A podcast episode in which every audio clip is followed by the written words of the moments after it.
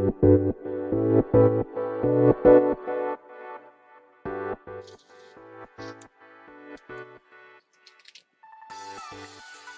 い、始まりました。本を読んでは、独り言ラジオ。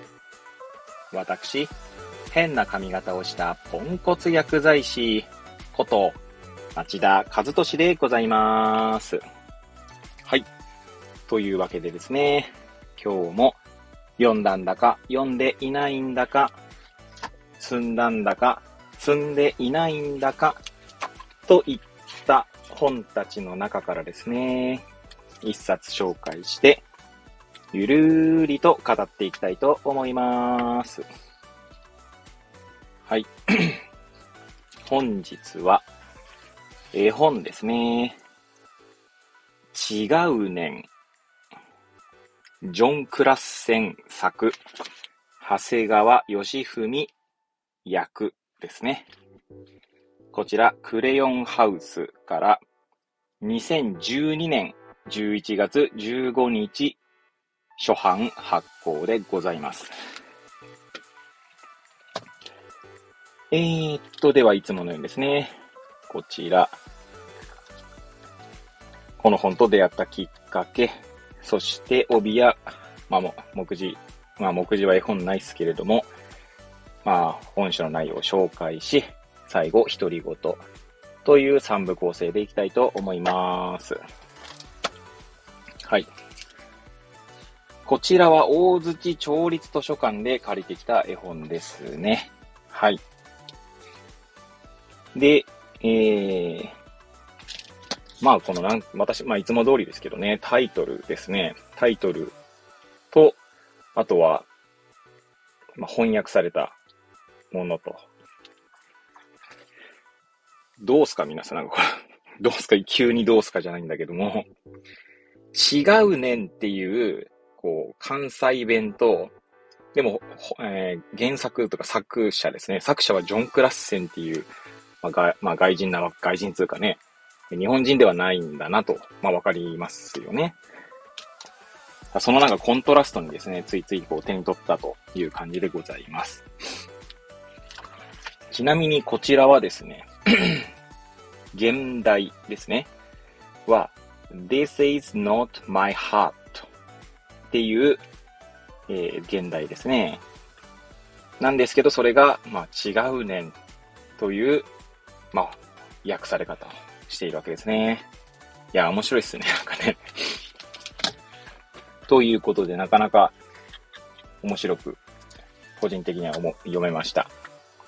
息子とか娘にですね、こう読み聞かせるんですけど、その時にもですね、こう関西弁、まあ私は関西弁を喋れないんですけれども、まあ関西弁っぽく喋るといいんでしょうか。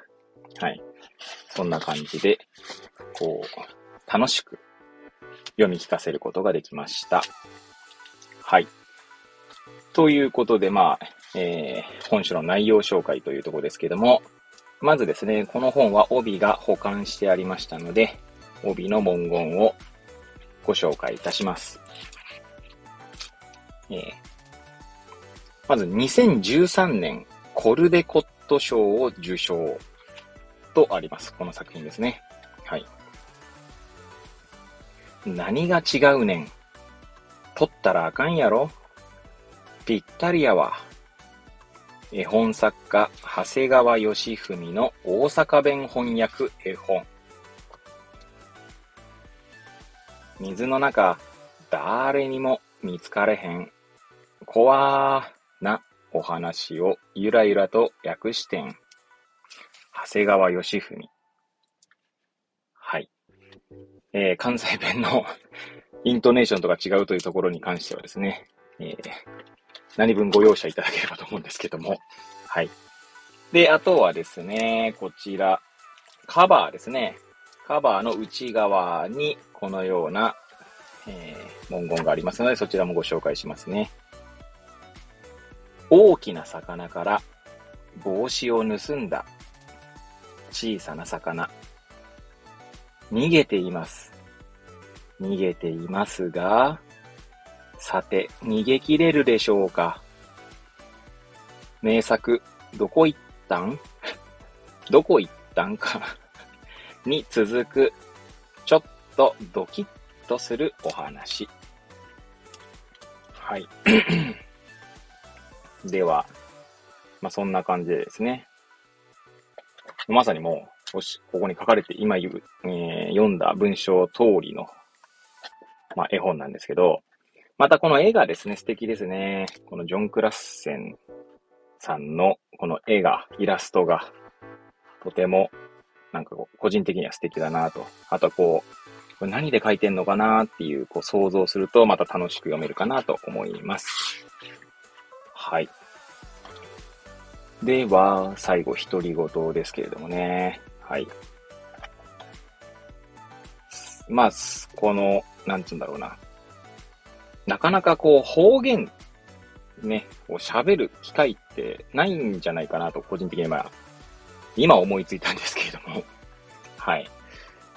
まあ、あの、なんて言うんだろうな。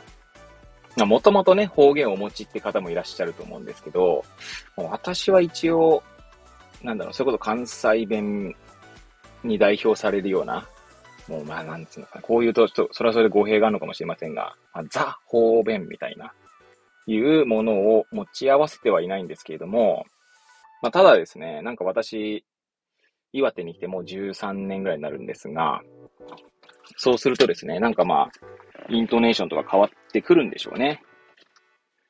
まあ、東京の知人にはですね、なんかなまってるねって言われてですね。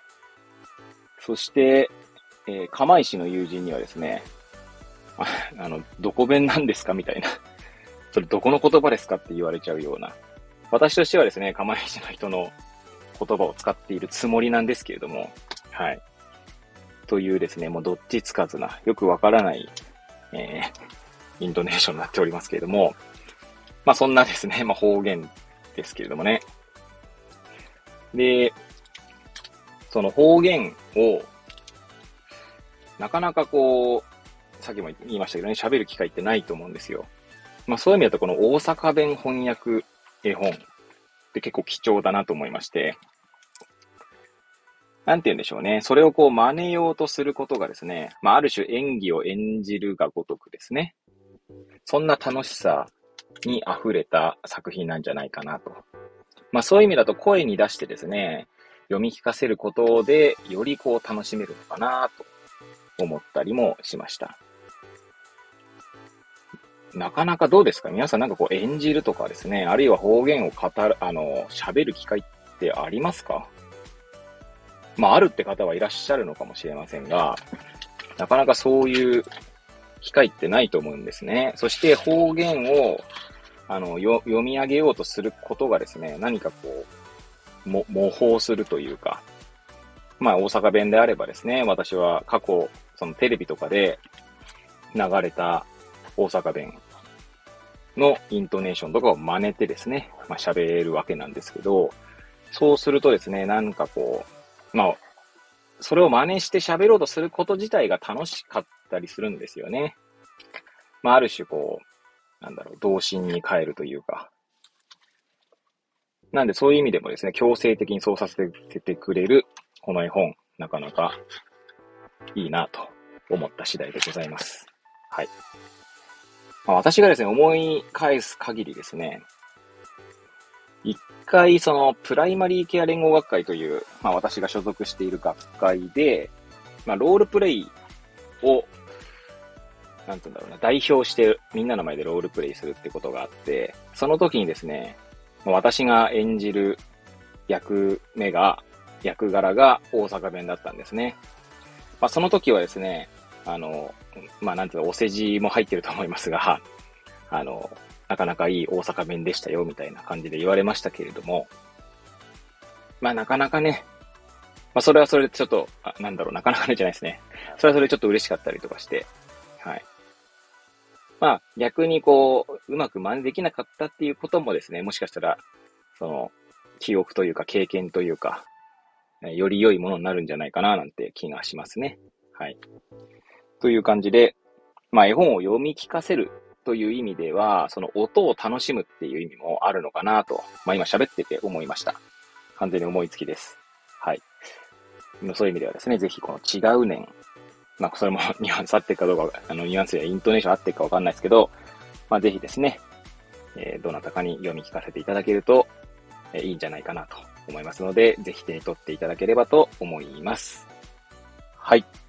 ということで、本日はちがうねんという絵本をお届けいたしました。えー、くだらない私の番組ではございますが、また遊びに来ていただけると嬉しゅうございます。そうして、そして、えー、ノートの方にですね、本を読んでは独り言ノートということで毎日投稿しておりますので、えー、リンクを貼っておきますのでですね、そちらにも遊びに来ていただけると嬉しゅうございます。はい。それでは、また次回お会いいたしましょう。ごきげんよう。